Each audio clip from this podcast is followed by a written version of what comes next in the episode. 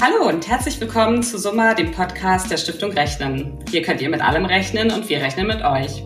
Mathematik ist überall und Rechnen ist neben Lesen und Schreiben eine der wichtigsten Fähigkeiten, die wir erlernen. Mit Summa, dem Podcast, wollen wir zeigen, wie Mathematik unser Leben bestimmt und das Rechnen Spaß machen kann. Die Welt der Zahlen, Mathematik, Finanz, Bildung, Rechnen, das sind die Themen, zu denen wir unter dem Motto Wir rechnen mit mit spannenden Gästen sprechen wollen.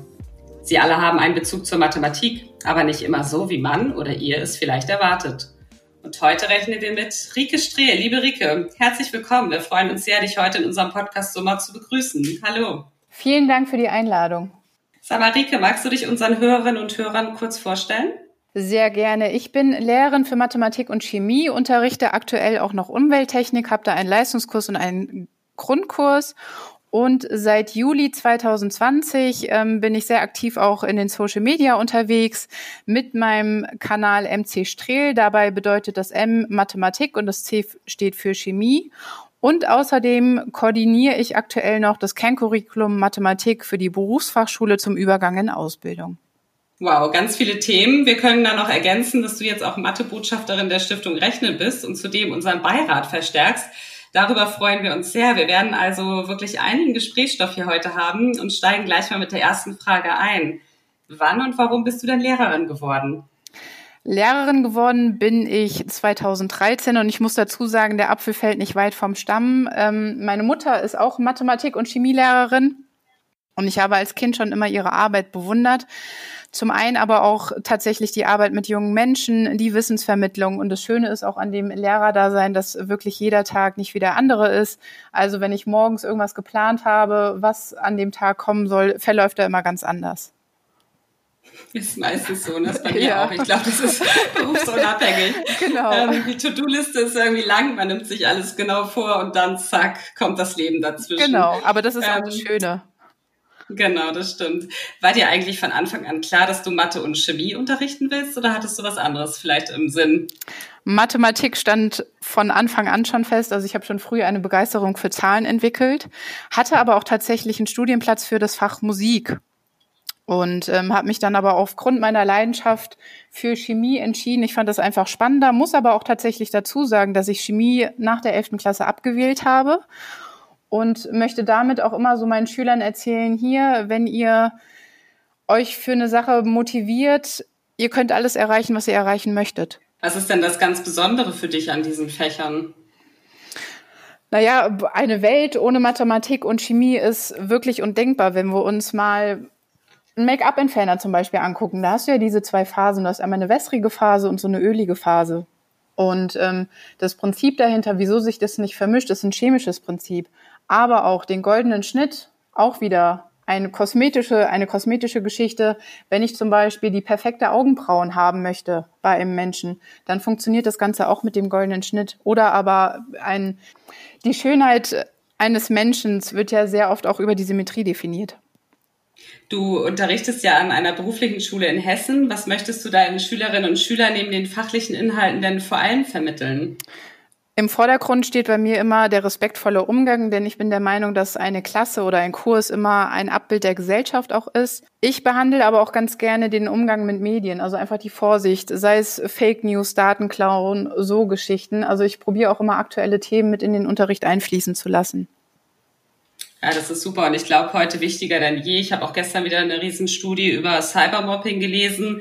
Ist das auch deine Art, die Jugendlichen bestmöglich auf die Welt von morgen vorzubereiten?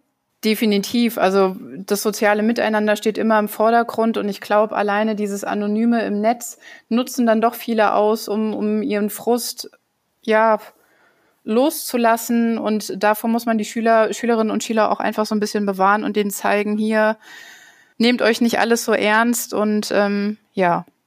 Hm, absolut. Du nimmst ja auch an vielen Weiterbildungsprogrammen teil, wie zum Beispiel Apple Teacher. Was nimmst du denn aus diesen Fortbildungen für deinen Unterricht konkret mit? Hast du einige Beispiele für uns? Bei mir ist es so, dass mich so Fortbildungen immer sehr motivieren. Also ich bin Mensch, ich bilde mich total gerne fort, sei es über Präsenzveranstaltungen oder auch Online-Veranstaltungen. Jetzt so die letzten Veranstaltungen, die ich besucht habe, wie gesagt, hast du ja auch schon gesagt, ist Apple Teacher, aber tatsächlich auch Sketchnotes, die ich total gerne jetzt auch in meinem Unterricht auch einsetze Ähm, dann aber auch Sachen wie Medienwelt der Schülerinnen und Schüler, das heißt, deren Umgang mit Instagram und YouTube auch einfach um ihre Sichtweise zu verstehen. Also ich probiere das wirklich, die Sachen, die ich gelernt habe, auch dann tatsächlich im Unterricht so schnell wie möglich umzusetzen. Und du unterrichtest ja auch nach der Methode des Flipped Classroom. Was ist denn das ganz genau? Was ist das Besondere daran? Wird im Deutschen auch ganz gerne als umgedrehter Unterricht übersetzt. Das ist quasi, dass ich eine Vertauschung von der Stoffvermittlung und von Hausaufgaben habe. Bedeutet, zu Hause findet die Stoffvermittlung, sei es über Videos, Bücher, ähm, Arbeitsblätter, wie auch immer statt. Also selbstständiges Lernen wird dadurch gefördert und in der Schule findet dann die Anwendung des Wissens statt. Voraussetzung dafür ist natürlich, dass alle intensiv zu Hause sich mit dem Thema befassen. Aber das Schöne ist halt auch mit dieser Methode kann ich meine Schülerinnen und Schüler bestmöglich auch auf, aufs Studium zum Beispiel vorbereiten. Denn da wird ja viel dieses selbstständige Lernen auch einfach verlangt. Und ich muss sagen, ähm, wir hatten ja den Lockdown auch im Frühjahr dass ich das mit meinem ähm, Mathematik-Leistungskurs auch gemacht habe eine Zeit lang. Das kam sehr gut bei den Schülern an, dass sie sich wirklich intensiv in der Schule dann auch mit den Themen beschäftigt haben oder geübt haben vor allem. Genau. Ja, das klingt, das klingt echt gut. Sehr effektiv auf jeden Fall. Ne? Definitiv, definitiv, ja. Du bist mit deinem eigenen Channel MC Strehl auf allen wichtigen Social Media Kanälen aktiv. Davon hattest du ja gerade schon kurz berichtet. Und das finden deine Schülerinnen und Schüler doch bestimmt cool, oder? Definitiv. Ich habe ehrlich gesagt manchmal den Eindruck, die würden lieber über meinen Social Media Kanal sprechen, als Unterricht zu machen. Aber ich denke mal, das ist völlig normal. Wahrscheinlich ist ja die Welt, in der sie sich bewegen. Ne? Genau, ne? Also heutzutage genau. muss man einfach sagen. Ähm, welchen Mathe-Kanälen und Formaten folgst du denn selber? Hast du da irgendwie Empfehlungen für uns? Oder an deine Schüler auch Empfehlungen? Also ich denke mal, neben den großen, sei es jetzt Simple Club, Lehrer Schmidt, Daniel Jung, sind auch noch paar äh, kleinere mit dabei, denen ich oder mit denen ich privat auch im Austausch stehe. Das ist zum einen Mathefit aus Österreich, Numbers Club und Mathe Mind und ja, gib, gib den Schülerinnen und Schülern auch wirklich alle Kanäle, die ich jetzt gerade genannt habe, weiter, denn ich bin der Meinung, wenn Sie mit meinem Erklärstil nicht weiterkommen, gibt es immer noch andere Leute, die es vielleicht besser, anders, wie auch immer erklären. Und ähm, ich finde es super, dass es so ein breites Angebot mittlerweile an, an Möglichkeiten gibt, wo die Schülerinnen und Schüler auch einfach nachgucken können. Hm. In unseren Vorgesprächen und auch auf Instagram hast du verraten, dass du ein großer Fan von Daniel Jung und Lehrer Schmidt bist. Beide sind ja auch Mathebotschafter der Stiftung Rechnen. Du warst vor den Sommerferien auch bei einer Veranstaltung der beiden in Köln und hast danach beschlossen, eigene Mathe-Erklärvideos zu drehen. Wie sind denn deine Erfahrungen damit? Positiv. Also ähm, der Vorteil ist tatsächlich, ich kann sie ja direkt auch im Unterricht einsetzen. Ne? Ich habe sie aufgenommen, ich weiß, was ich sage. Es ist mein Stil, nichts anderes für die Schüler oder Schülerinnen und Schüler. Und ähm, jetzt auch gerade, jetzt ist ja die Hochphase auch an Klausuren oder ja Klassenarbeiten und die ähm, Klassenkurse sind wirklich sehr dankbar und gucken sich meine Videos dann auch als Prüfungsvorbereitung nochmal zusätzlich an. Wir hatten vor kurzem auch Magda May vor unserem Podcast-Mikrofon, die im Frühjahr spontan auch ihren eigenen YouTube-Kanal Corona-Matte gestartet hat. Unter anderem gibt es dort auch ein Erklärvideo über Erklärvideos. Kennst du Magda auch? Ich hatte es bei euch gelesen. Ich habe es leider noch nicht geschafft, den Podcast zu hören, aber ich habe es mir definitiv für morgen früh auf den Weg in die Schule vorgenommen.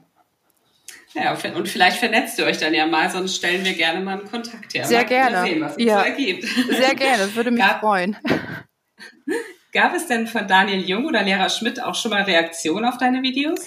Bisher noch nicht, aber ich denke mal, die beiden, äh, die äh, sind ja in anderen Kreisen unterwegs wie ich jetzt, ist ja auch völlig in Ordnung. Die haben ja beide auch genügend andere Sachen zu tun. Ähm, bei Daniel weiß ich, also er hatte mich auch in seinem einen Podcast mal erwähnt bezüglich meiner Sketchnotes. Aber ansonsten, wie gesagt, noch keinerlei Rückmeldung, was aber mich, für mich auch völlig in Ordnung ist. Ja, mal schauen, was sich da noch so ergibt in genau. der Zukunft. Ähm, du sagtest es ja auch eingangs, ähm, du koordinierst aktuell auch die Arbeit am Kerncurriculum Mathematik für die Berufsfachschule zum Übergang in Ausbildung am Hessischen Kultusministerium. Worauf kommt es denn im Kerncurriculum hier besonders an? Was sind die Herausforderungen? Ich würde vielleicht ganz gerne auch noch mal kurz Bühr erklären, weil das ist, ist vielleicht nicht allen so geläufig. Ähm, das ist ein Schulversuch, der in Hessen gerade stattfindet. Oder auch durchgeführt wird. Und die Besonderheit bei diesem Schulversuch oder bei dieser Schulform ist, dass wir einen Mix aus allgemeinbildenden Fächern haben, die man halt so kennt, aber halt auch berufliche Schwerpunkte mit reinsetzt. Also bei uns, die Schülerinnen und Schüler haben dann den Schwerpunkt Fahrzeugtechnik oder Metalltechnik und ja, man hat dann einfach so einen Mix aus beiden. Grundlegend für diese Abs oder für dieses Kerncurriculum sind die zentralen Abschlussprüfungen, die es bereits jetzt schon gibt für die Haupt- und Realschule. Was aber auch wieder eine Besonderheit ist für Bühr, dass es Kompetenzraster gibt. Das heißt, die Schülerinnen und Schüler können anhand von diesem Kompetenzraster sehen, diese Kompetenz habe ich jetzt erworben oder halt auch nicht oder habe da vielleicht noch ein bisschen Defizite. Und das ist halt das Schöne, es taucht zum einen im Zeugnis aus, zum anderen wird es aber auch als Anlage noch beigelegt. Und wichtig ist jetzt auch mir vor allem, dass die Medienkompetenz mit berücksichtigt wird und ab Februar geht's dann in die Planung für die Fortbildung für die Lehrkräfte, die dann dieses neue Kerncurriculum auch unterrichtet werden. Und da liegt der Fokus vor allem auch auf den digitalen Einsatz und den Anwendungsbezug von Mathematikaufgaben. Hm, und als Mathebotschafterin wirst du dich ja auch speziell für unsere Initiative Mathe for Job engagieren, was uns natürlich sehr freut. Auf der Internetplattform Matheforjob.de sind über 60 Ausbildungsberufe abrufbar mit einem Berufsprofil und einem kostenlosen Mathe-Test. Wie wichtig sind denn solche digitalen und konkreten Angebote für die Jugendlichen? Sehr wichtig, denn gerade im Unterricht kommt oft die Aufsage, wofür brauche ich das? Also ich glaube, diese Frage höre ich bestimmt jede zweite Stunde. Und äh, da ist halt einfach toll, dass ihr da sowas geschaffen habt, wo man den Schülern direkt zeigen kann, okay, das braucht ihr für diesen Beruf und ähm, ja, finde ich, finde ich total klasse. Was sind aus deiner Sicht so deine Erfahrungen? Was ähm, wollen die Jugendlichen gerade werden? Sprecht ihr darüber im Unterricht? Am liebsten alle Influencer. oder Fußballer oder, oder Fußballer. reich. Genau, reich, Fußballer, Influencer, ja. Oder also Hip-Hopper. Also also, genau, das sind gerade so die, die Wunsch, Wunschjobs, die sie gerne hätten. Da müssen wir auf matheforjob.de noch ein bisschen dran arbeiten. Genau. Also nehmen wir mal den Beruf Influencer auf. Genau. Ähm, mal schauen. Obwohl, da ganz, sich, ganz, ja, da muss man sich ja auch mit Statistiken beschäftigen. Ne? Also wenn man so mehrere Abonnenten hat, dann geht man ja schon öfter auch mal in die Statistiken. Von daher wäre es vielleicht gar nicht verkehrt, wenn man da auch nochmal dran ansetzen würde. Ja, das stimmt. Mit Reichweiten und Markenwert und so, das ist, hat ja auch alles mit vielen Zahlen zu tun. Genau. Also ja, vielleicht machen wir das nochmal. Mal schauen. So, nochmal ganz, ganz generell gefragt, wie motiviert man denn deiner Meinung nach Jugendliche am besten dazu, sich mit so schwierigen Themen wie Mathe oder Chemie auseinanderzusetzen und vor allem am Lernen dran zu bleiben? Also ich glaube, ganz wichtig ist der Spaß, aber natürlich auch ein Alltagsbezug, wie ich vorhin schon gesagt habe, einfach so Sachen wie, okay, ihr habt jetzt Make-up-Entferner zum Beispiel oder aber auch einen Ölfleck auf der Straße, Salatdressing, was sich nicht vermischen lässt. Einfach, dass man guckt, wo kann man die Jugendlichen aus dem Alltag abholen und ihnen dann das Wissen auch vermitteln. Mathematik, Anwendungsaufgaben, Modellierung, wie gesagt, das mit dem goldenen Schnitt bei der Augenbrauen zum Beispiel, Symmetrie im Gesicht sind so Sachen, auch wie, wie funktioniert so ein Passbild für den, für den Reisepass, den ich, was ich, was ich ja auch brauche. Chemie habe ich den Vorteil, ich kann ja ganz viele Experimente machen, die die Schülerinnen und Schüler auch selbst durchführen können. Was ich persönlich total toll finde, ist dieses spielerische Lernen. Ich habe jetzt auch angefangen, so interaktive Dominos zu machen. Das heißt, das können die Schülerinnen und Schüler direkt an ihrem Smartphone, wir zusammen als Klasse oder als Kurs dann auch im, im Unterricht direkt bearbeiten und machen, wo sie halt auch direkt die Rückmeldung bekommen, schauen auch mal nach, das war nicht ganz so richtig. Dadurch halt auch ein Erfolgserlebnis haben. Mein persönlicher Wunsch oder mein Traum wäre tatsächlich irgendwann auch nochmal ein Escape Room zu entwickeln zu verschiedenen Themen, wo dann mathematische oder aber auch chemische Themen einfach abgedeckt werden. Ja, cool. Also dein Domino habe ich schon gesehen, da ging es um Elemente, oder? Also da waren so Elemente in Chemie dran. Genau, drin, das oder? war genau, das war Periodensystem und der Atombau. Ich bin jetzt gerade dabei, ein äh, Domino noch zu basteln für binomische Formeln. Das ist gerade noch in der Mache und genau. Und der Escape Room, der wird dann mathematisch, also man muss Mathe-Rätsel lösen, um rauszukommen, oder wird es auch eher chemisch?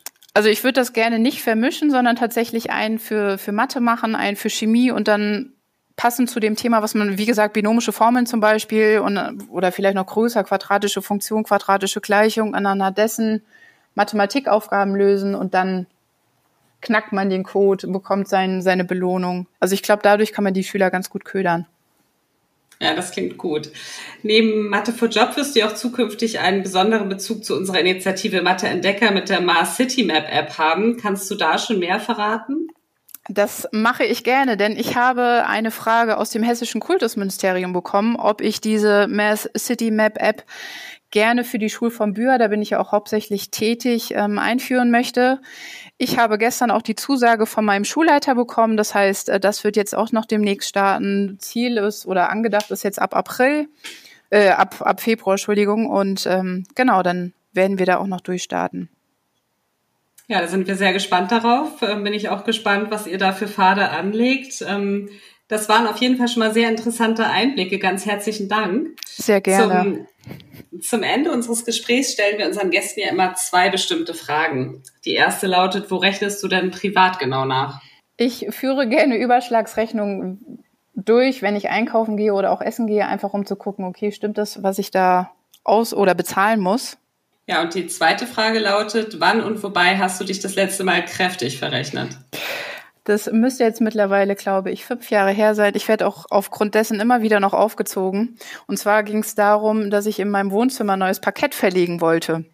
Habe aber zu wenig Parkett für diese Fläche ausgerechnet, sodass dann hier zu wenig Pakete rumlagen. Aber du hast es hoffentlich noch nachbekommen, oder ist jetzt eine Ecke mit anderem Parkett ausgelegt? Ich habe es hoffentlich noch nachbekommen. Mir wurde danach nur gesagt, ich kann anscheinend nur mit Buchstaben rechnen. Aber das war auch der einzige, das Einzige, was, was mir so in den letzten Jahren passiert ist. Okay. Äh, zum Schluss bitten wir unsere Gäste immer einen Satz zu vervollständigen. Äh, dein Satz lautet, ein Leben ohne Mathematik wäre Punkt, Punkt, Punkt. Machbar, aber nicht möglich. Ja, liebe Rike, ganz herzlichen Dank für dieses Gespräch. Wir freuen uns schon sehr auf den weiteren Austausch und die Arbeit mit dir in unserem Beirat und auf den Social-Media-Kanälen. Ja, ich freue mich auch total darauf.